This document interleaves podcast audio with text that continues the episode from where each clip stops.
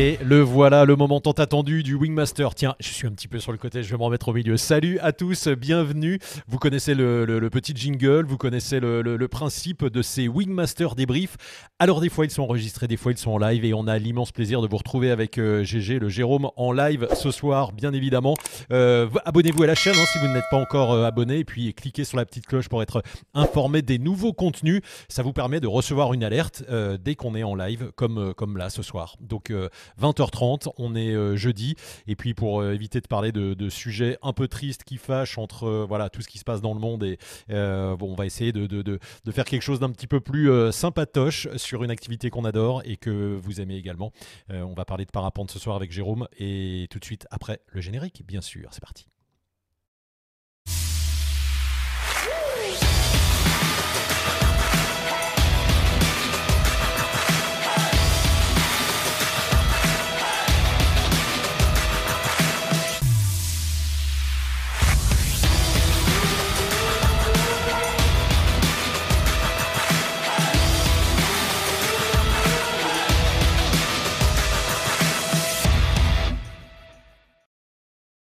Et les voilà, ils sont là tous les deux, le Seb et le GG. Salut Jérôme. Salut Seb, salut à tous, les Wingmasteriens et les autres. Voilà, et les, les, les, Wingmasteriens qui sont abonnés à Wingmaster et les amis euh, pilotes en général qui nous retrouvent sur cette chaîne euh, gratuite euh, qui, où on est là pour parler de parapente. Merci à tous de nous retrouver déjà super nombreux. On a déjà des questions et c'est déjà parti. T'as vu, on a mis un temps limité là ce soir parce qu'il est déjà 20h30, mais bon, on verra si on déborde ou pas. Mm. Tu me diras ton état de, fatigue parce que tu as l'air bronzé, heureux, fatigué, le cheveu un peu hirsute. voilà, le cheveu hirsute, l'électricité statique. Voilà, c'est le, c'est le bonnet, euh, c'est les pistes de ski. En tout cas, merci Jérôme, une fois de plus, euh, de nous retrouver. Merci à tous d'être toujours là aussi nombreux. On voit les vidéos, hein, le, nombre de vues qui augmente euh, à chaque fois. On est hyper content et de vous apporter ce contenu avec Jérôme. Hein. Jérôme, super technicien. Jérôme qui pratique depuis plus de 30 ans le, parapente et donc il y a une fine connaissance de toutes les techniques en plus. voilà, hein, vas-y, je vais te faire mousser un petit peu Jérôme. il teste tout le matos, il est au courant toujours de tout ce qui sort, de ce qui va sortir. On a plein de nouvelles voiles. Là, on, va, on fera un, débrief hein, sur ça, sur euh, mm. la voile de Jean-Baptiste Chandelier, sur la, voile de, de, Air Design qui est sortie en deux lignes. On sait, enfin, on expliquera tout ça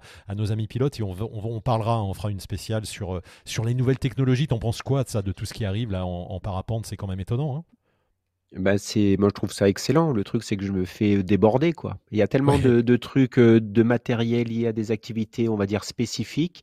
Donc le matériel se spécifie, même en activité, même en endroit, aux façons de voler, donc ça fait énormément de trucs et voilà, il y a des choses que je connais pas, comme le speed riding, j'ai très peu d'expérience là-dedans etc. Donc c'est moi je trouve super pour les pilotes qui peuvent qui découvrent en fait, qui peuvent avoir accès à à toutes les nouveautés, voilà. Bon, on, fera un spécial sur tout le nouveau matos et tout ce qui se, prépare. Il y a Max Degré qui nous dit c'est notre gourou de Saint-Île, euh, le, GG, le gourou de Saint-Île. Euh, si vous ne connaissez pas Wingmaster, euh, on vous rappelle Wingmaster, c'est une masterclass. Je vais aller très vite parce que vous allez découvrir ça sur le site wingmaster.top. 21 épisodes, 11 heures de vidéo. La plupart des pilotes qui nous regardent ce soir sont abonnés à la masterclass. N'hésitez pas à aller voir ce que c'est. Il y a un épisode gratuit toutes les techniques du parapente. C'est une encyclopédie, c'est en vidéo, c'est Jérôme qui vous explique en vol jusqu'à 8 caméras toutes ces techniques et la façon dont il vole. C'est exceptionnel, c'est unique au monde, on peut le dire. On est fier d'avoir euh, tourné ça pendant deux ans à La Réunion. Il y a plus d'un an de montage, il y a plein d'infos. Et Jérôme, là, on a la, complétude totale de tout ce qui se fait en parapente, de, tout ce qu'on doit savoir pour voler correctement. Hein. C'est ça qui est important. Voilà, donc euh, ceux qui nous suivent, là, beaucoup sont abonnés. N'hésitez pas à en parler autour de vous. Hein. Il y a plein de nouveaux pilotes qui arrivent régulièrement. Et quand je vois sur les réseaux sociaux les questions de certains pilotes, j'ai envie de lui dire, mais il existe des supports, que ce soit des supports bouquins, des supports vidéo comme Wingmaster, etc. Donc, au lieu de poser des questions précises sur une assemblée où des fois les réponses sont, sont justes, mais très variés, en, qui ne sont pas contextualisés.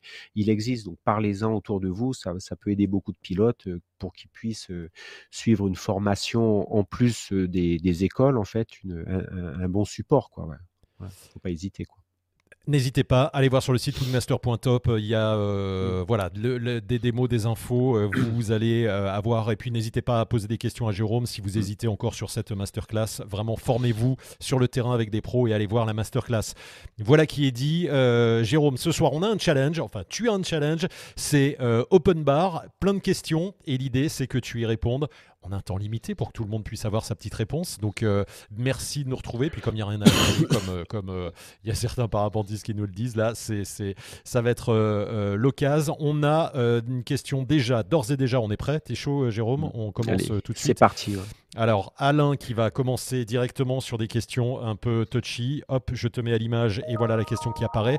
Bonsoir, quelques questions possibles. Pourquoi un nombre croissant d'accidents en école et en Biplace Pro? Pourquoi l'aérologie et sa compréhension sont si mal enseignées? À ton avis, toi qui es aussi enseignant, Jérôme euh, alors je, moi je fais pas euh, le, lien entre les accidents euh, en biplace pro, les accidents en école et le fait qu'il y, ait une mauvaise compréhension ou de l'aérologie ou qu'elle soit mal enseignée. Pour moi, il n'y a pas de lien entre les deux, puisque les deux, les deux pratiques sont différentes. Alors en biplace pro, et, alors il y a aussi un truc général, c'est que depuis quelques années, le, la FFVL essaye d'avoir le, le maximum statistiquement de retours, soit d'incidents, d'accidents etc. Et, comme les écoles doivent faire des déclarations sur tout ce qui peut arriver, sur les incidents et tout, ce qui fait que euh, visiblement de l'extérieur, on voit beaucoup plus euh, une proportion liée à euh, une activité professionnelle, donc en école, qu'une une, une activité loisir où, par exemple, vous pouvez vous, je sais pas, vous, vous péter un doigt à l'atterrissage, vous faire une, entorse à la cheville et tout, et ne pas déclarer ça à la FFVL, aller chez votre toubib, ensuite chez votre kiné, et puis ça passe, ça rentre pas dans les statistiques. Ça, c'est une première réponse. L'autre réponse qu'il y a aussi, il y a, eu quelques accidents graves ou grave en, biplace pro. Et il y a le truc, il y a des analyses derrière pour savoir est-ce que les conditions étaient trop fortes pour voler, est-ce que le matériel était en bon état? Il y a eu un accident mortel l'année dernière où le matériel, les écarteurs n'étaient pas en bon état, ils ont pété en l'air, quoi. Et les écarteurs étaient trop vieux. Donc là, il y a, il y a peut-être, hein, moi, c'est pas, moi qui va décider ça, mais de de, de, de pas changer les écarteurs à chaque fois. Et après, on peut se poser la question comment ça se fait qu'on change pas les écarteurs à chaque fois? Et eh bien parce que comme le prix du matériel augmente et que les écarteurs en général, c'est une grosse artillerie, c'est des très gros sangles qui résistent à plus de, 3 tonnes, etc.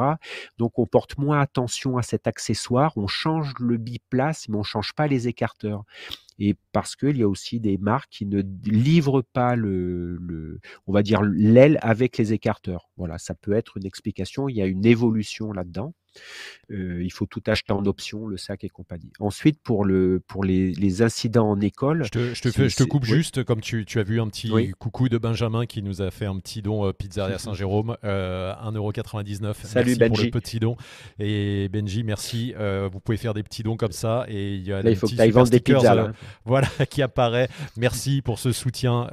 oui, donc Jérôme, oui, là tu nous parlais d'accidentologie et d'aérologie, hein, le, le lien. Voilà, et ensuite l'aérologie, ben, les stages, c'est toujours pareil. Quand on fait un stage de 5 jours, il peut y avoir. Euh, quand on fait un stage de 5 jours, moi, quand je vois, quand je quand j'encadre un stage, si la semaine est vraiment euh, très belle semaine et tout, on va faire plus de terrain en fait que de théorie en fait. Donc il y a des stages où il y a des lacunes, par exemple en gonflage dans le vent, on fait beaucoup plus de vols balistiques, on change de site, et puis il y a des stages, on est toujours sur le même site les matins parce que ça va voler que là.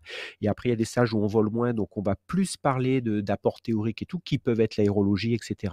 Donc c'est sûr que juste après un stage, on a, on a touché quelques trucs. Donc c'est pour ça qu'en faisant plus de journées de formation, et en, s'y inquiétant, s'y intéressant personnellement, nous vendons des bouquins et tout, là, on va pouvoir aborder un peu plus les thèmes. Il y a autre chose aussi qui se passe, c'est que depuis plusieurs années, on a un public très varié qui vient apprendre le parapente, alors qu'il y a un moment, il y a plus longtemps, les gens qui venaient dans le vol libre avaient déjà des connaissances de la montagne, les connaissances du plein air, etc. Donc ils avaient déjà une manière d'observer l'extérieur, de se rendre compte des conditions, se poser des questions là-dessus. Alors que maintenant, on a un public qui n'a peut-être jamais fait de sport de plein air, même pas de la randonnée. Donc d'un coup, ça, il rentre dans un monde qui est énorme, sans expérience personnelle par d'autres activités. Oui, donc même il faut, le, tout, il faut tout apprendre. L'aérien, la sensibilité, Et après, il y a l'aérien, tout à fait. C'est autre chose. C'est malgré tout un sport qui, qui, qui n'est pas un sport anodin, ce n'est pas un sport comme les autres. Il y a une activité aérienne et ça, souvent, on, on s'en rend pas tout de suite On l'oublie un peu. La manière, quand on voit les images, on pense que tout est facile. Alors, le pilotage d'un parapente est extrêmement facile. C'est ce qu'il y a de plus facile pour voler sur, dans, dans tout ce qui vole en air calme. Mais par contre, après, les gens, ce qui est normal, on veut voler, on veut rester en l'air comme les potes, on veut voler le long du relief, on veut faire du cross, on veut faire de la voltige et tout. Et petit à petit, on a envie, de, on vole dans des conditions plus fortes. Et là, on découvre un environnement sur lequel on n'avait aucune idée de l'ampleur du truc, quoi. Et on passe, c'est comme si on passait de nager dans, un, dans, une, dans une piscine qui fait 25 mètres à on va se baigner en mer. quoi. C'est pas du tout la même chose. L'environnement change et, la connaissance de l'environnement est indispensable. On voit que tu es passionné et intarissable sur le sujet, Jérôme. On invite euh, euh, les gens qui s'intéressent à revoir des, des, des Wingmasters où tu parles de ça, de l'évolution. Euh, voilà, et on aura l'occasion de.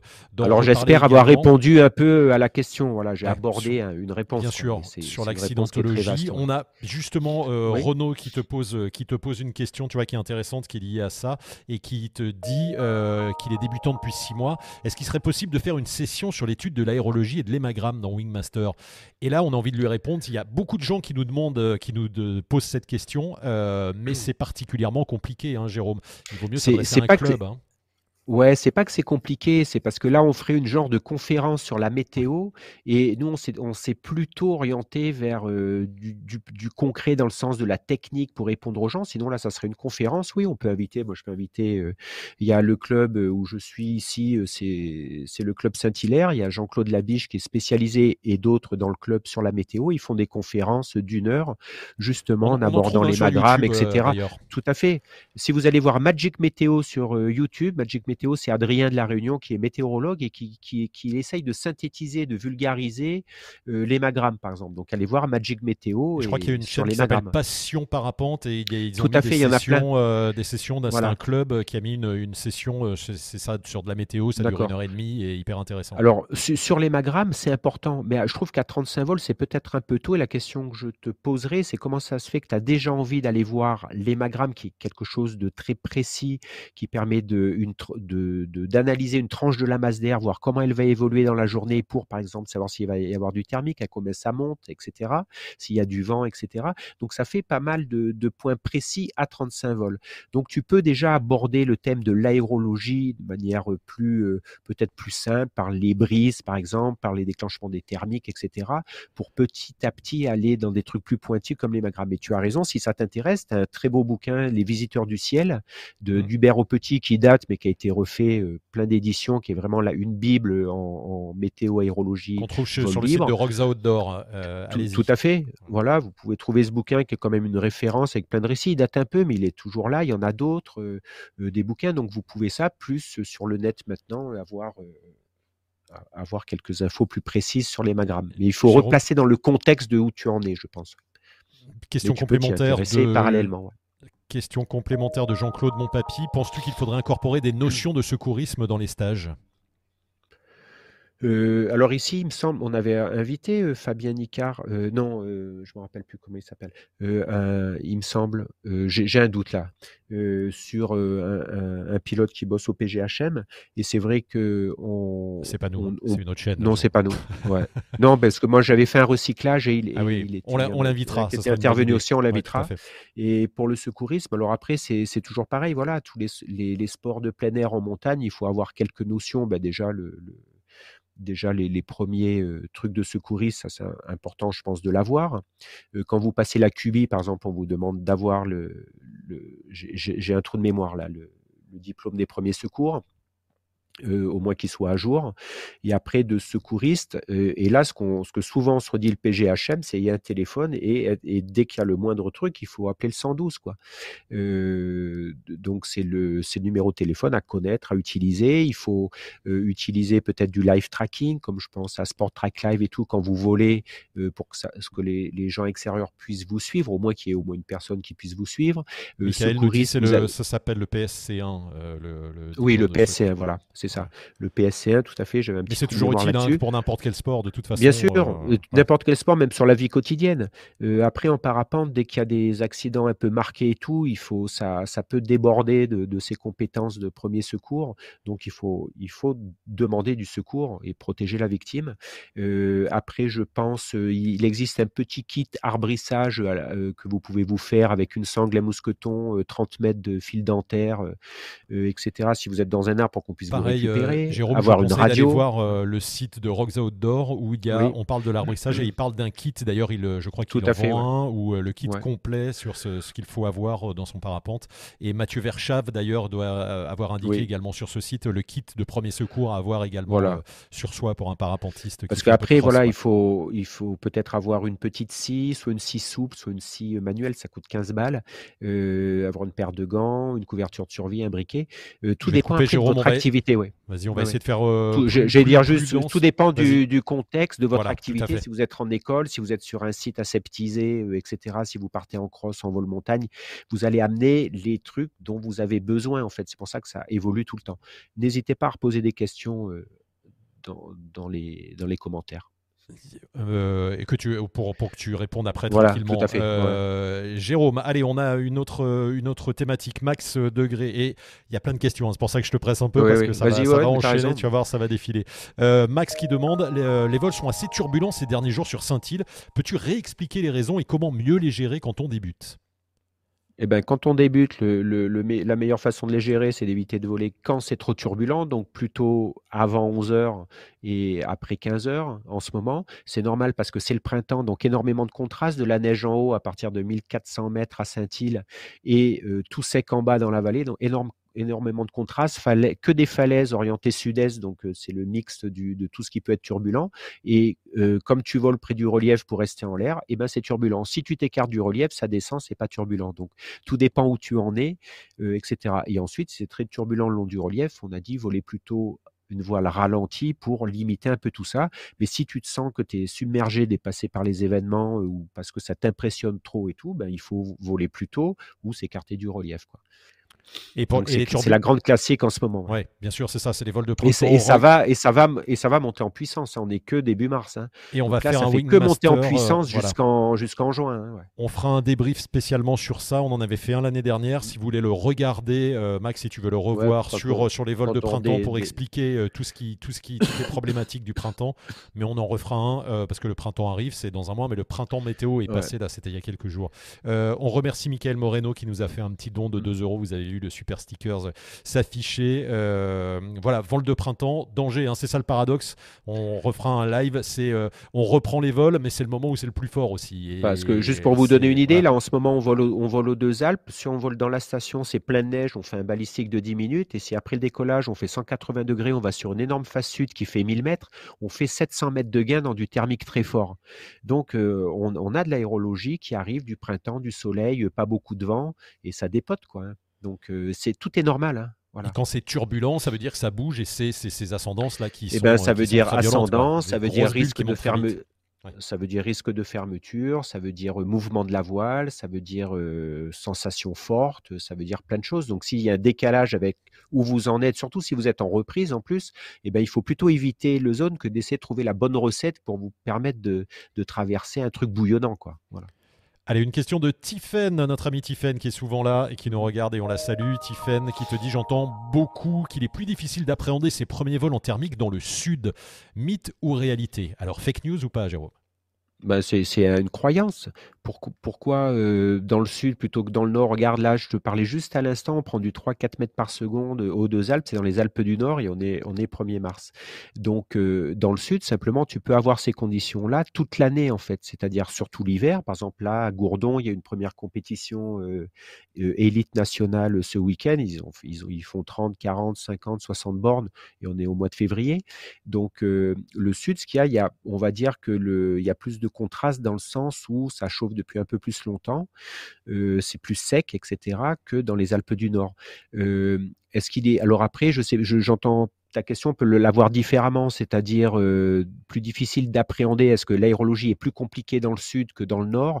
Je pense pas. Est-ce que les thermiques sont plus forts dans le sud que dans le nord? Après, ça va, ça peut dépendre. Ça, c'est un peu une croyance puisqu'on a des écoles dans le sud de la France dans lesquelles on fait de l'initiation on fait ses premiers vols. Donc c'est possible. Ça va être simplement que peut-être que tu vas adapter tes créneaux horaires en fonction de l'aérologie, de l'endroit en fait. Voilà. Alors peut-être qu'au bout du compte, tu diras bah ouais, finalement j'ai des thermiques beaucoup plus tôt dans le sud toute l'année que mes copains qui volent dans les Alpes du Nord.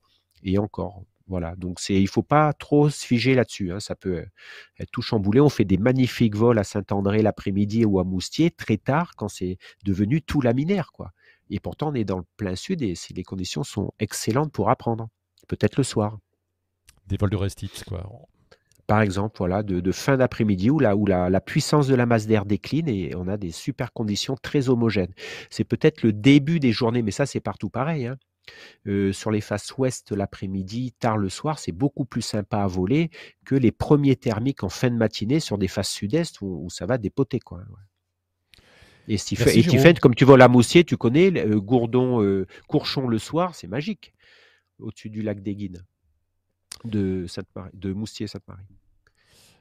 Merci Jérôme. Euh, et merci à Tiffen pour la question et de nous suivre toujours quasiment toutes les semaines. La question suivante de Rémi, quel conseil pour les débutants qui souhaitent démarrer leur pratique par du marché-vol, sous-entendu des coatéros non officiels oui, c'est bien de préciser parce que j'allais dire, bah, démarre sur des sites en montant à pied.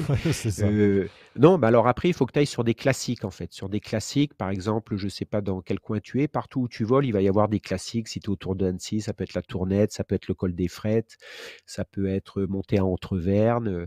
Euh, et puis il y a plein d'autres sites autour. Euh, si tu vers Grenoble, la Crawl, c'est une grande classique. Euh, monter en haut de la Croix de Champs-Rousse, monter en haut de d'Alvar aussi, où c'est des sites où tu peux accéder à pied. Je sais pas, il y en a beaucoup au-dessus de, de Mont-Lambert. Tout dépend où tu voles. Donc c'est plutôt de faire des classiques pour avoir suffisamment d'informations qui vont te permettre de dire déjà l'itinéraire, le temps que tu vas mettre, le type de décollage en fait. Est-ce que c'est un décollage qui est facile, qui est technique? C'est ça en fait les premiers trucs. Faire des grands décollages, des grands alpages, ça sera plus facile que courir dans des gros parpaings. Euh, ça, l'orientation euh, et savoir un plan de vol simple aussi, un plan de vol où tu peux par exemple décoller d'un sommet où tu es marché à pied et puis euh, avoir des grands terrains pour poser. Voilà, en fait, ça va être l'endroit que tu choisis et le type d'aérologie que tu vas choisir donc ça sera plutôt des balistiques. Euh, très tôt le matin, par exemple, tu vas pouvoir faire des belles descentes dans de l'air calme. Voilà comment tu démarres ton truc. Et peut-être pas commencer par 1500 mètres de dénivelé où tu vas arriver désingué en haut. Euh, donc, choisir des, dénivelés pas trop importants. Par exemple, choisir une heure et demie de marche au début. Ça va aussi dépendre du poids de ton sac. Si tu as 15 kilos, une heure et demie, ça va être difficile. Si tu as 5 kilos sur le dos, oui, tu peux, suivant ton expérience, faire une heure, une heure et demie, deux heures de marche avant d'aller voler. Il faut en tenir compte, en fait. Une question de. Et, pas le faire, et éviter de le faire seul, peut-être, les premiers, le faire à plusieurs avec des gens qui ont déjà fait le truc. Une question qui concerne encore les débutants, euh, Jérôme. Euh, Pierre, euh, alors attends, pardon, elle n'est pas partie. Là voilà. Pierre te demande étant débutant, est-il intéressant de faire un biplace avec un pro pour mieux comprendre les placements en cross et le pilotage actif? Bien sûr, c'est une très bonne, très bonne démarche. Ça permet de, de, se rendre compte sur un biplace, par exemple un biplace d'une heure en vol thermique et tout, ça va tu vas apprendre énormément de choses puisque tu vas vraiment vivre le truc et surtout pouvoir poser des questions, avoir les informations directes, vraiment ressentir les choses. Qu'est-ce que ça veut dire se placer? Qu'est-ce que ça veut dire enrouler un thermique? Qu'est-ce que ça veut dire contrôler les mouvements de la voile, etc. Donc tu vas apprendre énormément de choses sur un vol d'une heure. Si le site le permet, en une heure, tu peux faire facilement 30 bornes, quoi. Hein. Donc ça, peut être très intéressant si tu en ressens le besoin. Donc il faut que tu demandes à l'endroit où tu es, si tu as des moniteurs que tu connais qui te qui pourrait te faire un biplace pédagogique, mais orienté euh, vers une masse d'air turbulente, faire du cross, etc., pour, que tu aies une idée en fait de ce que c'est. En fait, peut-être que tu imagines plein de trucs, tu vois des vidéos et tout, mais là, ça te permettrait de le vivre. Ça, ça peut aider, ça. Ouais. Pas beaucoup le font, mais c'est le, le biplace est un excellent moyen pour apprendre et progresser. Moi, je me souviens qu'à la Réunion, enfin dans là, où j'étais, on me le proposait, on me l'avait proposé après quelques quelques heures, et même mon moniteur avait vu que j'étais pas à l'aise dans les thermiques et il m'avait dit viens, je vais te mmh. montrer comment ça marche. Et effectivement, c'est exactement. Il faut pas avoir peur de le demander, hein, de faire une. bien sûr, il faut toujours demander, voir le voir le type de retour qu'on peut te proposer. Ça peut être une heure, une heure et demie. Alors le biplace, on le fait pédagogique, soit en air calme pour, pour, se placer dans la masse d'air, pour découvrir la 3D, les premiers exercices de pilotage. Et ça peut être fait, mais c'est moins fait en perfectionnement dans des masses d'air turbulentes et dans du cross. Euh, d'ailleurs, Jean-Claude de mon papy demande à quand un Wingmaster biplace. Euh, eh bien, on y travaille. Voilà, le, on va pas tout dévoiler. ah oui, sur une euh, masterclass, oui. Voilà, bah oui, il y a un Wingmaster biplace, tu vois. C'est, c'est, mais sinon, on pourrait faire déjà un thème. on pourrait faire un thème aussi. Un thème biplace. sur un live, un thème biplace, oui, parce qu'il y a beaucoup de gens qui volent, qui ont leur cubi, qui aimeraient s'y mettre. On, a, on en a déjà parlé, mais oui. Ou qui volent sans cubi. Voilà, ou qui volent sans cubi. No comments. Les vols. Attends, j'avais une question là. les, noms sont en train de dérouler là sur le. Les noms se défilent. Les noms défilent là en rouge euh, et blanc. Euh, Jérôme, euh, alors j'ai une question. Si vous êtes sur, sur Facebook à nous regarder sur le live, la chaîne officielle c'est sur YouTube. Je vous le dis parce que je vois des fois des messages qui apparaissent sur Facebook et que je reçois pas là dans le logiciel, mais je les surveille quand même. Alors j'ai une question de Florian qui dit bonjour. Ayant une step en XS 55-75 kg. J'arrive au-dessus du PTV. Lui, il est à 80 kg, donc 5 kg de plus que le PTV euh, officiel. Ma question est posée euh, euh, est-ce que quand je rentre dans un thermique, c'est normal que le ressenti soit fort? Oui, parce que si tu es, alors tu peux, en général, quand tu es en haute fourchette, tu as plus de ressenti dans ta voile, parce que la voile est plus tendue, elle est plus rapide, donc tu, c'est un peu comme, je, fais un peu cette analogie, quand tu es sur une route, que tu roules un peu vite et, que la route est bosselée, ça va taper un peu, quoi. Voilà, ça c'est un petit, un petit peu le, comparatif que tu peux faire. Il n'y a pas de danger, en fait, parce que si ta voile est plus chargée, elle est en même temps plus amortie, en fait. Elle sera plus solide à la turbulence, etc. Donc tu peux avoir beaucoup de ressenti, mais avec une voile plus solide en fait. Donc c'est tout dépend. Si ça t'inquiète vraiment, eh ben il, va falloir peut-être changer de sellette pour redescendre un peu dans la fourchette de poids.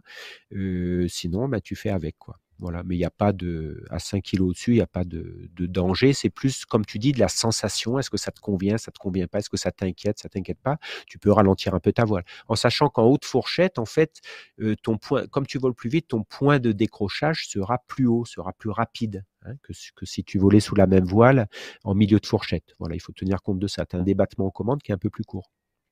Voilà pour Florian. Euh, je n'ai pas pu afficher la question du coup, hein, mais euh, voilà, si vous êtes sur, euh, sur Facebook, n'hésitez pas à venir sur la chaîne YouTube et vous en profitez pour vous abonner en même temps. On a une question de Michael Moreno, que l'on salue, qui est souvent là également. Michael, la voici la question. Quel est pour toi le temps d'intégration le plus adapté pour voler en thermique? Pour info, j'ai un 693. Je ne comprends pas la question, moi, personnellement. Alors, le, temps d'intégration, en fait, c'est un peu. Euh, euh, le vario te donne une information euh, au niveau du, variomètre, en fait. Est-ce que tu le fais biper tout le temps ou s'il te fait une moyenne, en fait? Moi, je pense 15 secondes, c'est pas mal. Ça fait, c'est le temps d'un tour, à peu près. Voilà, moi, je fais une intégration sur, sur 15 secondes pour, le, pour le, la valeur affichée, quoi. Et donc ça, c'est sur ce type de vario-là. Hein, oui, mais sur, surtout, sur, maintenant, sur tous les, la plupart des varios, tu peux faire un amorti, une intégration sur plusieurs secondes, 5, 10, 15 secondes. Et je crois que sur les 6, sur les 6 rides, tu as par défaut, je ne sais pas combien ils mettent, mais peut-être 10 secondes déjà. Ouais. Euh, et ben Air Montagne que l'on salue également et vous pouvez aller voir sa chaîne euh, disait lui 15 à 20 secondes pour l'intégration suivant si tu vires serré ou large ça te donne ta montée sur un tour euh, voilà, c'est un tour à peu près 15 secondes donc on salue également euh, Air Montagne, euh, super chaîne aussi. Euh, Nono Norbert qui Nono Bébert, pardon, qui est en Nouvelle-Calédonie que l'on salue. C'est le matin là-bas, il se réveille. je ne comprends pas le concept de virage à plat sans effet de pendule, plutôt serré lors d'une approche. Explique-nous cette idée reçue également. Est-ce que ah, eh ben non, c'est que dans, dans, la phrase, il y a un truc contradictoire. C'est que virage à plat plutôt serré, c'est un peu contradictoire en fait. si tu fais un virage à plat, alors il y, a trois thèmes dans ta, question. Je vais essayer d'être très synthétique et très rapide.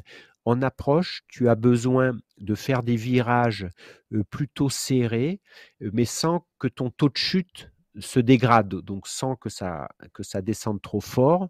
Ça, c'est aussi valable en thermique et surtout qu'il soit un, virage qui soit assez homogène, assez doux pour que ça provoque un wing en fait. C'est pour ça que souvent en approche, je préconise de ne pas faire un grand coup de sellette ou un gros transfert de poids plus de la commande puisque tu vas faire un wing en fait. Donc je, préconise plutôt de faire moins de sellette en approche, juste du transfert de poids côté où on tourne, ensuite de tourner et de garder de la commande extérieure, le cadencement. Ces deux trucs vont te permettre de tourner plus lentement, donc serré. Et comme tu cumules pas beaucoup de sellettes avec de la commande, moins d'inclinaison, donc moins d'effet pendule en fait. Donc tu, peux le voir, je sais pas ton, ton, niveau nono, mais si quand tu voles et que tu fais des wings, euh, par exemple, tu vois très bien ce que tu fais. Tu fais un transfert de poids, main extérieure relevée, tu mets un coup de commande. Ça, ça fait un wing. Ça fait de l'inclinaison du pendule. Si ensuite tu fais un coup de frein et que tu gardes la main extérieure et du transfert de poids, tu vas voir que tu vas avoir moins de pendule et tu vas resserrer ton virage. Si tu fais encore moins de, moins de sellettes, ça va faire un virage plutôt serré, sans pendule. Voilà, c'est différentes manières de tourner en fonction de ce dont tu as besoin. J'espère avoir répondu à ta question. Eh bien, je l'espère aussi, il va nous, faire un petit retour. Euh, Jérôme, j'ai d'autres questions euh, qui arrivent. Je voulais juste vous dire que ce soir, on va vous faire deux cadeaux. Je vais tirer au sort parmi toutes les mhm. questions qui ont été posées ce soir et qui, euh, auxquelles Jérôme a répondu. on va offrir une des affiches Wingmaster. Vous les connaissez, elles sont magnifiques. Si vous ne gagnez pas cette affiche ou si vous voulez vous en procurer une, allez sur le site wingmaster.top. On a une super boutique et les sites là, il y a ces affiches représentent différents sites euh, de vol, vous les connaissez bien. C'est un super souvenir. Elles sont en 50-70, elles sont derrière moi. Elles sont, elles sont belles et euh, ça marche plutôt bien ces affiches. Les, tous les pilotes qui nous ont commandé sont hyper contents. Donc on en offre une ce soir à un des euh, pilotes qui a posé une question. je mettrai dans les commentaires qui est le gagnant et on va offrir également, deuxième cadeau, pareil, question tirée au sort, la superbe casquette Wingmaster. Comme ça, je pourrais l'enlever. En plus, j'en ai pas, moi. On verra mes.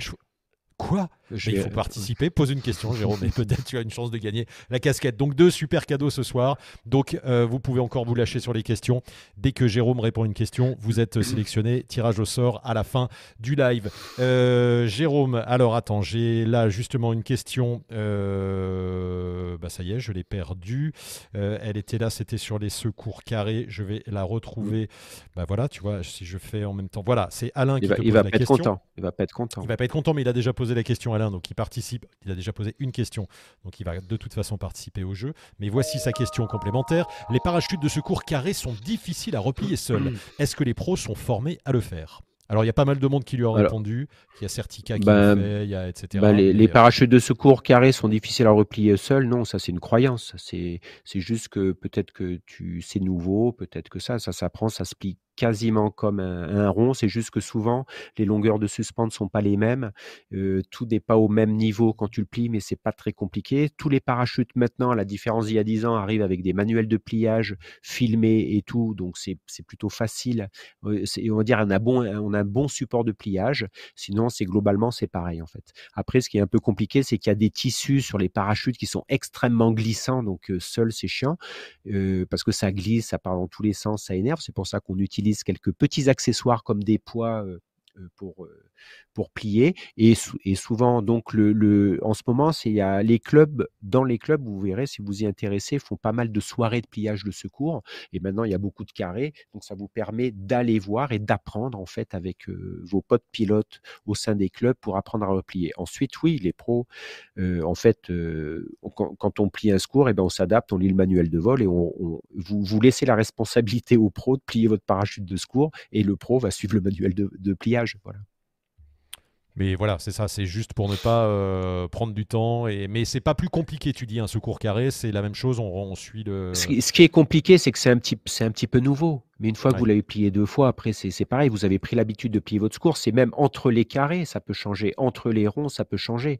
La technique de pliage reste la même. Il, il va y avoir des petites euh, particularités en fonction des modèles. Il y en a qui ont des couleurs, des numéros, des garcets, des machins. Donc chaque euh, chaque manuel de pliage tient compte de cette petite spécificité.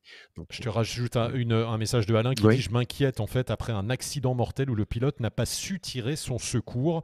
Euh, oui. C'était une note de sécurité de Cortel qu'il a, qu'il a lu. Oui, mais quel est le rapport avec le, parachute carré et quel est le rapport avec euh, la difficulté de plier un carré? Ça n'a absolument rien à voir. Ce qui est arrivé, c'est que le gars n'a pas pu sortir le secours de sa sellette. Donc c'est un problème de sellette, pas un problème de secours. Problème de poignée, de sellette, de mise en sellette, c'est autre chose. On peut s'inquiéter et on peut, on peut conseiller à Alain, s'il est inquiet sur l'ouverture d'un secours, de pratiquer sur, euh, sur une, euh, dans, dans, un club. Bah, chez lui, dans un club, euh, il y a des, des, clubs qui ont des tyroliennes, etc. C'est surtout la mise dans la sellette qui est problématique en fait, et la sortie de la sellette. C'est plutôt ça que le pliage en lui-même. Merci Jérôme. Euh, j'ai une autre question sur un secours. Alors attends, je vais, te la mettre d'abord. Je reviendrai sur les autres questions euh, parce que c'est dans la même thématique. Euh, une question de Sébastien. Du coup, c'est pas moi, c'est Sébastien M qui dit on trouve toujours la charge max dans les caractéristiques, mais jamais ou très rarement la limite basse. Quel impact de prendre un secours avec un PTV max élevé? Oui, ben là, sur, euh, par exemple, si tu as un PTV max, euh, parce que c'est celui qui est important aussi, euh, le PTV max d'un secours, il faut enlever 10% à peu près. Il faut éviter, si tu as le choix, d'être toujours au max de ton du PTV de ton secours, si tu es au max. Quoi. c'est plutôt l'inverse qui te pose comme question, j'ai l'impression. C'est-à-dire que si tu prends un PTV, si tu prends un secours qui est, c'est, tu vois, c'est la limite basse qu'il aimerait savoir en fait. Il dit, est-ce que si tu as un secours trop grand, il a un secours trop grand pour, pour, pour ton poids, par exemple? Ouais, il dit, les deux en fait. Ouais. Sa deuxième question, c'est quel impact de prendre un secours avec un PTV max? Ah oui, d'accord, ok. Donc j'avais mal euh, interprété sa question. Euh, alors c'est plutôt quel, est, quel serait l'impact d'être en bas de fourchette euh, d'un secours? Ok. Euh, ben, il ne faut pas être trop bas non plus, simplement parce qu'il va mettre un peu plus de temps à ouvrir en fait. En fait, tu vas mettre l'accent sur le sur le taux de chute en fait mais voilà, il faut, éviter d'être dans les deux extrêmes en fait. Donc s'il est beaucoup trop grand, il vaut mieux être au milieu d'un secours où on va dire à 60-70% de la fourchette de poids que la limite basse. Si tu as un doute. Donc, il faut plutôt, donc pour répondre à ta question, c'est vrai que les limites basses, des fois, elles ne sont pas données. Donc, il vaut mieux partir de la limite haute et enlever 20% et tu seras bien placé pour te donner une idée. Si tu ne connais pas la limite basse, c'est vrai que les secours, ils disent, disent pas tout le temps la limite basse du PTV. C'est vrai. Merci Jérôme euh, pour la réponse intéressante. Euh, question suivante. Euh, alors, c'est François qui te pose cette question. La voici, elle apparaît. Mais on en a parlé au début de ce live. Quelles avancées sont à attendre dans les années qui viennent sur le nouveau matériel? Je crois que François, il veut participer au, au concours. voilà encore plus light et plus performante. Et on a répondu qu'on allait faire un, Wingmaster spécial sur tout ça. Oui, c'est donc vite fait. Bien sûr, tout, tout, tout, évolue. Par exemple, l'homologation vient de changer un peu en, permettant euh, de, de, de, ne pas mettre de ligne de pliage pendant l'homologation sur les. Non, c'est pas ça. C'est que permettant d'avoir des voiles homologuées ENC, même avec des lignes de pliage.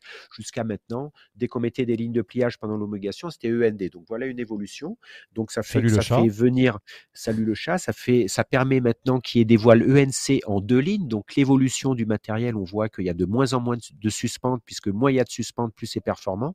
Il y a moins de traînées, donc plus de rigidification dans l'aile avec des joncs. Il y en a qui utilisent des joncs métalliques, les profils évoluent, etc. C'est toujours de, de... Ce qui évolue, en fait, c'est plein d'essais sont faits sur plein de thèmes différents et euh, et c'est après ça va être le compromis. En fait, ça va être l'accessibilité de la voile en lien avec la performance. En fait, voilà.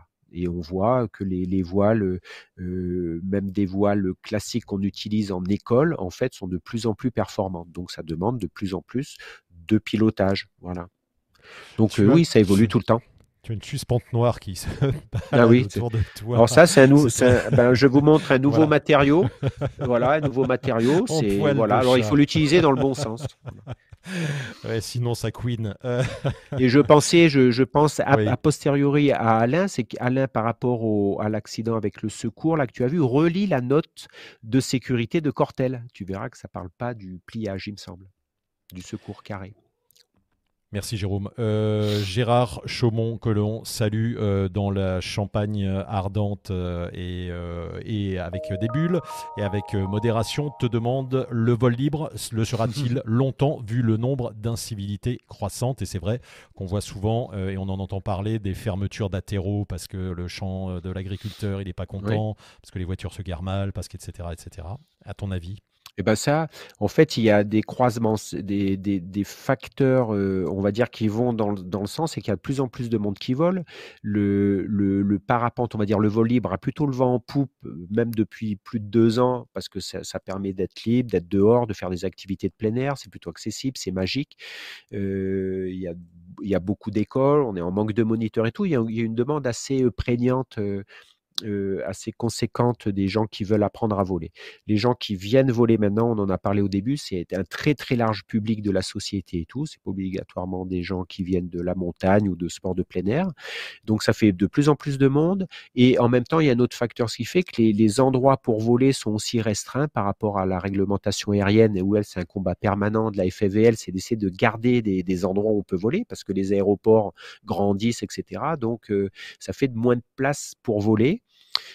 voilà, et puis après, c'est une espèce de mode aussi sur certains sites. Je pense à la Dune du Pilat, je pense à Annecy, etc., qui fait une énorme concentration de pilotes à des moments particulier. Et donc là, c'est la folie, puisque comme vous prenez une heure d'avion, vous êtes au Maroc, une heure d'avion, vous êtes n'importe où en Europe, c'est aussi facile de se déplacer à moindre coût pour aller sur des sites. Alors dès, que c'est bon, au lieu de rester dans un endroit où ça vole pas, ben, on prend la météo, on prend météo blue, météo ciel, n'importe quoi, et on traverse l'Europe pour pas cher et on va voler où ça vole. Donc ça fait des surfréquentations sur les, sur les sites. Donc l'incivilité en parapente, elle, elle, est, elle est partout en fait, elle n'est pas qu'en parapente et puis ça, ça, touche à un autre domaine aussi, Jérôme, c'est euh, et c'est ce qui va se passer à Annecy, c'est euh, l'incivilité va générer aussi une réponse des pouvoirs publics et donc euh, mise en place de systèmes de fonctionnement, de, de, taxes à payer, de choses réglementées. Alors pas, pour les pour les pros en tout cas. Oui, ça dépend. Voilà, réglementation qui va se mettre en place, qui risque de, de, durcir un petit peu le, vol. Hein. Voilà, ça peut être, je sais pas après comment, comme c'est toujours un sport, c'est comme le vélo en fait. Donc il y a des endroits, après les gens soit ils disent on en a marre d'aller sur, parce qu'il y a aussi, ça fait des, aspirateurs, hein, des endroits où il y a énormément de monde. Les gens vont dans les endroits où il y a du monde, alors qu'il y a plein d'autres sites où il y a jamais personne.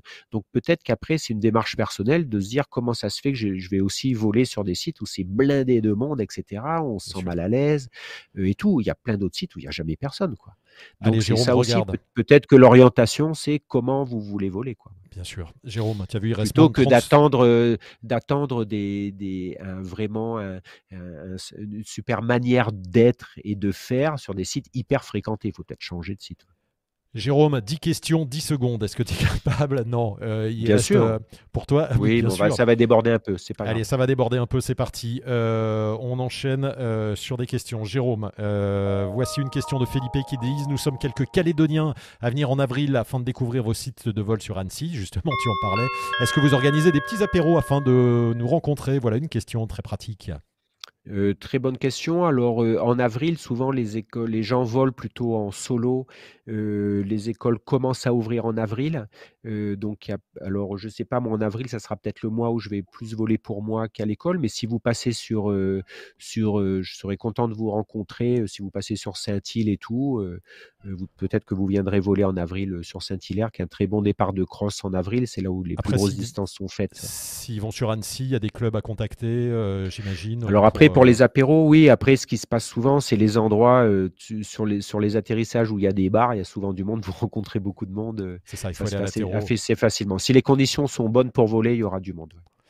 Euh, on a notre ami de la pizza Saint-Jérôme qui te demande, Benjamin, quel est le moment, il parle d'usure, pour recaler sa voile? Bah, justement, il faut pas attendre de l'usure pour recaler sa voile. Une, voile, si tu voles régulièrement, ça peut être recalé tous les 50, 80 heures. Donc ça n'a rien à voir avec la, résistance des matériaux, l'évolution du matériau. C'est qu'on recale des voiles parce qu'il faut les recaler, parce que les longueurs peuvent bouger un peu et ça change un peu le comportement. Donc c'est pas lié du tout à l'usure du parapente. Donc tu peux recaler plusieurs fois ta voile alors que tu l'as pas encore fait réviser. Quoi, Super réponse, et rapide. Donc je, ne sais, je sais pas depuis quand tu voles avec Benji ton Alpina, ton Alpina. Donc peut-être si tu as fait quelques dizaines d'heures, tu peux la faire recaler. C'est reparti, Jérôme Mode Velours te demande, et on le salue dans le nord, resserrer la ventrale sert-il à quelque chose en fonction de la masse d'air oui, c'est plus velours si tu, resserres un peu ta ventrale. C'est mignon. Non, je plaisante. Donc c'est une bonne question, c'est-à-dire oui, quand tu resserres quand tu vas resserrer ta ventrale, tu vas, créer plus d'amortissement de ta sellette, donc ça va un peu moins bouger, mais en même temps, tu enlèves un peu de la facilité de transférer ton poids. Donc, cette question, ça dépend de la sellette que tu as etc. Donc oui, mais il faut pas se dire que dès que tu as peur, il faut tout serrer. Non, il faut peut-être te demander comment ça se fait que tu voles dans des conditions fortes ou comment ça se fait que tu es impressionné si ça bouge beaucoup plutôt que trouver une recette. En fait, c'est pas une recette à tout de resserrer sa ventrale. Oui, resserrer sa ventrale, ça, ça, va amortir les mouvements de ta sellette. Mais après, tu verras que après, tu, on la resserre moins la ventrale. Tu gardes le, suivant ton gabarit, c'est entre 42, 44, 46, 48 cm les écartements entre les deux maillons. Voilà, tu joues là-dedans. Et après, l'inconvénient, tu l'expliques dans Wingmaster, c'est aussi après qu'on est beaucoup plus stable. Si, c'est plus difficile de, faire des virages. de hein, tourner. Et si tu desserres trop, tu es très maniable à la sellette. Par contre, ça bouge beaucoup plus. Quoi. Euh, question suivante euh, de Ah là, oulala, elle apparaît avant, elle, elle a redisparu. La revoilà. Voler euh, demande Cafran, Louli. voler avec un secours de plus de 10 ans qui est replié aéré deux fois par an, est-ce que c'est un danger ou pas? Non, c'est pas un danger. C'est alors déjà, il faut voir s'il a jamais été ouvert ou pas, s'il s'il a fini à l'eau ou pas ce secours. Après plus de 10 ans, ben, il faut préciser est-ce que c'est 11 ans ou si c'est 20 ans. Tu vois, dans ta question, on ne sait pas. non, il n'y a pas de danger. Il y a pas de danger. C'est juste quelque chose qui est plus administratif en fait dans les clubs et tout, etc.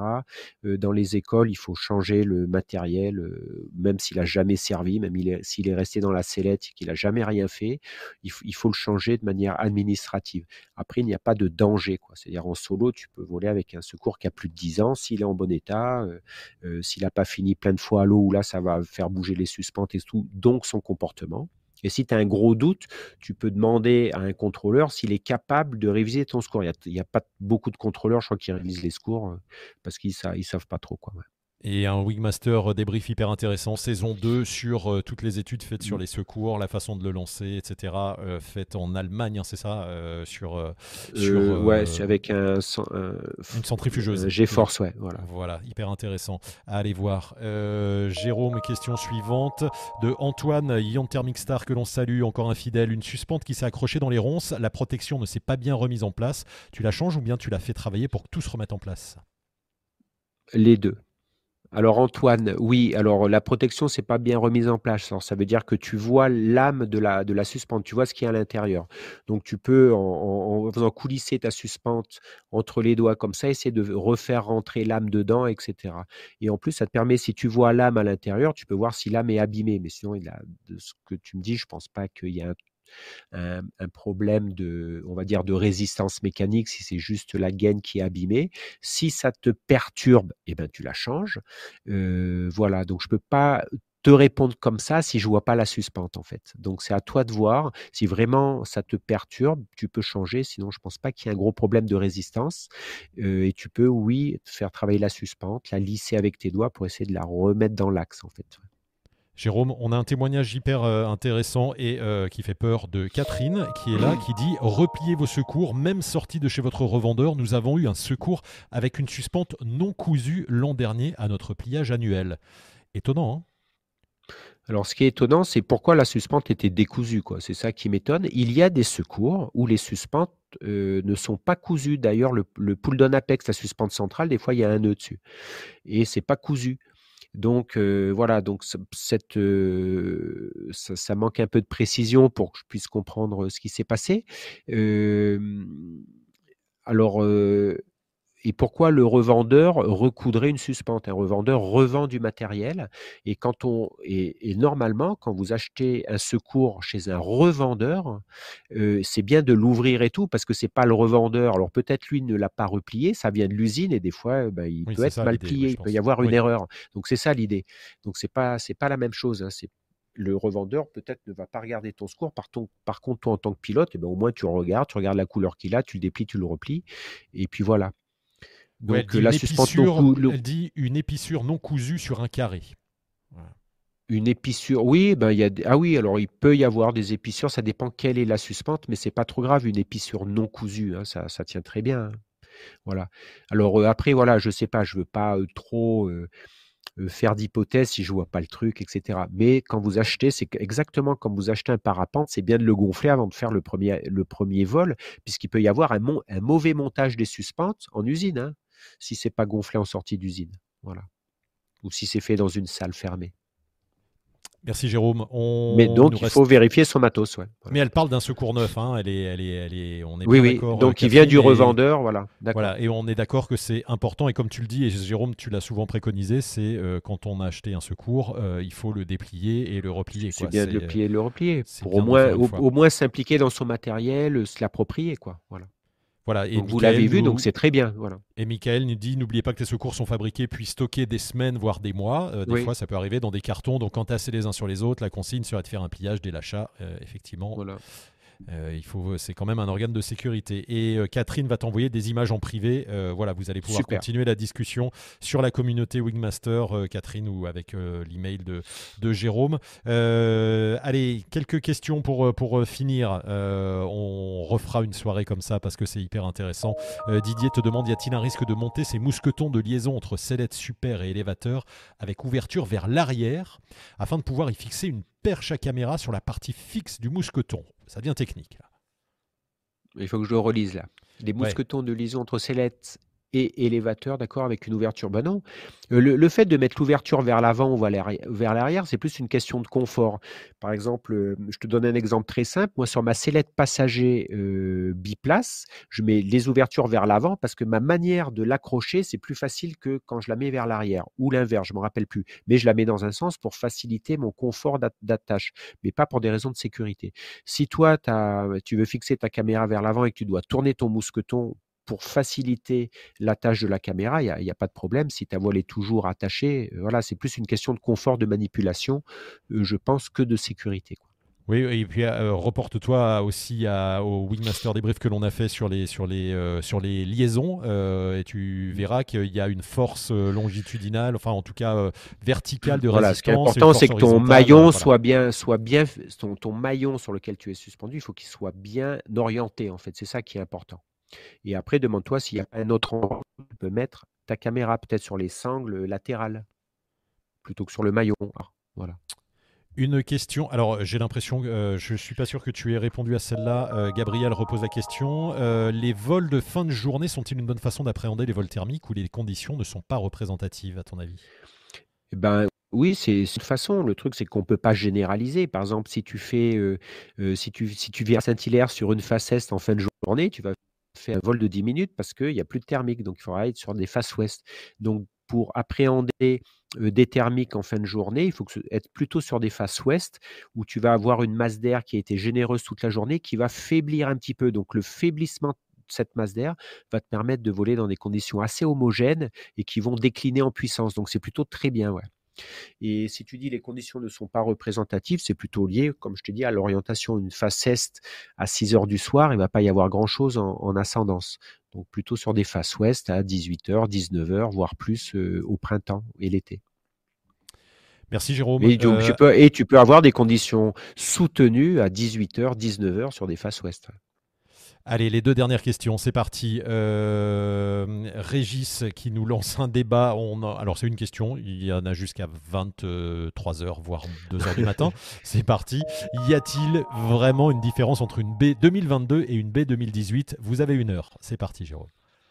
Euh, oui, il y a des différences. Il faudrait que tu me dises quel type de voile, est-ce que tu as changé de marque, etc., de modèle. Ça fait quatre ans, oui, il peut y avoir des évolutions, des matériaux, du nombre d'élévateurs, etc.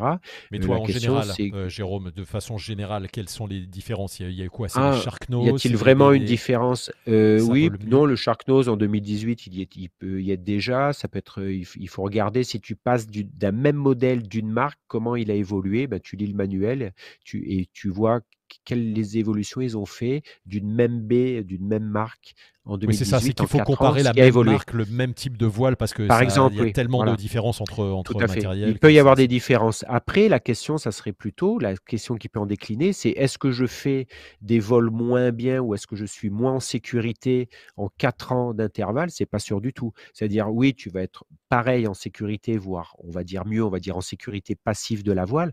Par contre, est-ce que tu vas faire des vols moins bien? Est-ce que tu vas moins t'amuser? Ça, c'est pas sûr du tout. Parce qu'en quatre ans, ça fait, ça fait pas énormément de temps aussi, quoi. Voilà. Allez, Donc, tu Jérôme, peux là- garder, si ta voile est en bon état, tu peux la garder et faire des très beaux crosses. Parce que ce qui va changer, c'est ta technique. On attaque la dernière question, Jérôme, euh, pour euh, cette euh, soirée. Question euh, dans tous les sens, euh, style mitraillette. Je sais pas si c'était de bonne loi de dire style mitraillette vu ce qui se passe en ce moment. Mais bref, j'ai 50 parapentes, autant dire un débutant. Je ressors tout juste du pic de la bêtise de la courbe de Dunning-Kruger, je crois. Tu pourrais parler du creux dans lequel je me trouvais. Alors, pendant qu'il y a la queue du chat qui t'attaque, tu vas pouvoir nous faire un petit, petit cours de, de, de- de philo et de mental, et ce que tu aimes bien en plus. Sa Qu'est-ce queue que est pas c'est assez que- longue, sinon. Alors, ben, Voilà. c'est le la, courbe de courbe Dunning. Quand on apprend quelque chose, en fait, euh, on, on a une perception de son savoir qui est très élevée au début de l'apprentissage. C'est l'illusion du savoir, ça s'appelle. Et puis après, en se rend, en continuant à se former, etc., on, on est en train de, de, de l'inverse. En fait, on est en train de, de se dire, mais qu'on n'y comprend rien, qu'on sait rien, que le truc à apprendre est énorme. Et là, on tombe dans le trou de je sais pas quoi, mais dans euh, je suis plus capable, je ne sais plus, etc. Voilà, on est dans cette descente, ce qui est complètement normal, c'est les phases d'apprentissage. Et ensuite, ça va remonter de manière un petit peu plus régulière, en fait.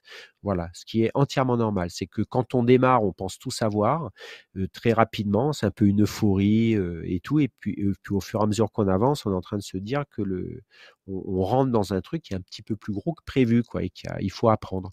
Donc euh, tu pourrais parler du creux dans lequel je me trouve, et ben n'abandonne rien, tout est normal, continue à, te former, à apprendre, à être curieux, à aller voler, etc., à, à regarder l'aérologie, à t'y intéresser et tout, puis ça va remonter tout seul. Voilà, dis-toi que tout est normal. C'est vrai que c'est super étonnant ce truc. Moi, je me souviens avoir Mmh. euh, fait une centaine de vols, tout allait bien, et d'un seul coup, j'avais l'impression de plus savoir voler. Voilà. Il y avait, il y avait un ça. truc, voilà. et j'ai laissé passer un certain temps sans voler, et c'est et j'ai eu l'impression qu'il y a eu une progression d'un seul coup. L'ancrage était Mais fait. ça le fait tout le monde. hein. Moi, le. Mais premier, oui, j'ouvre un, bouquin sur un truc technique, tac, tac, tac, j'ai l'impression de connaître le, le truc, euh, de tout connaître après. Et au fur et à mesure que je m'y intéresse, je dis, voilà, le, le truc est énorme, quoi. Et là, d'un coup, je prends un coup au moral, quoi. Voilà, donc ce qui est, ce qui est normal. Donc c'est tout, c'est, c'est le principe de l'apprentissage. Merci euh, Voilà. Jérôme pour toutes ces infos. Merci euh, à tous de nous avoir posé toutes ces questions. On a essayé de faire ça dans un temps euh, contenu. Ça fait presque une heure et euh, voilà parce que Jérôme il, il a du Ça boulot aussi euh, demain et ouais ça défile. Hein, T'as vu les questions? Merci à tous pour toutes vos questions. C'est super intéressant. Ça nous donne aussi des idées sur sur des thématiques précises. On parlera du nouveau matériel.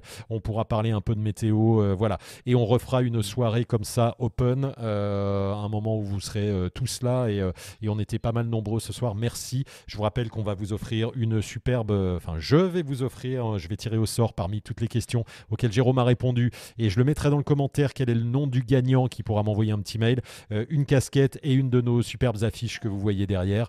Allez voir sur le site wingmaster.top et puis on se retrouve très vite la semaine prochaine Jérôme pour un nouveau thème. Le thème on sait pas Le encore thème, on sait pas. Mais, euh, on, Voilà. on a plein d'idées, on a plein d'idées et il y en aura, il y en aura encore plein d'autres. Et si vous-même vous avez des idées de, de choses de- dont vous voulez qu'on parle, euh, n'hésitez pas.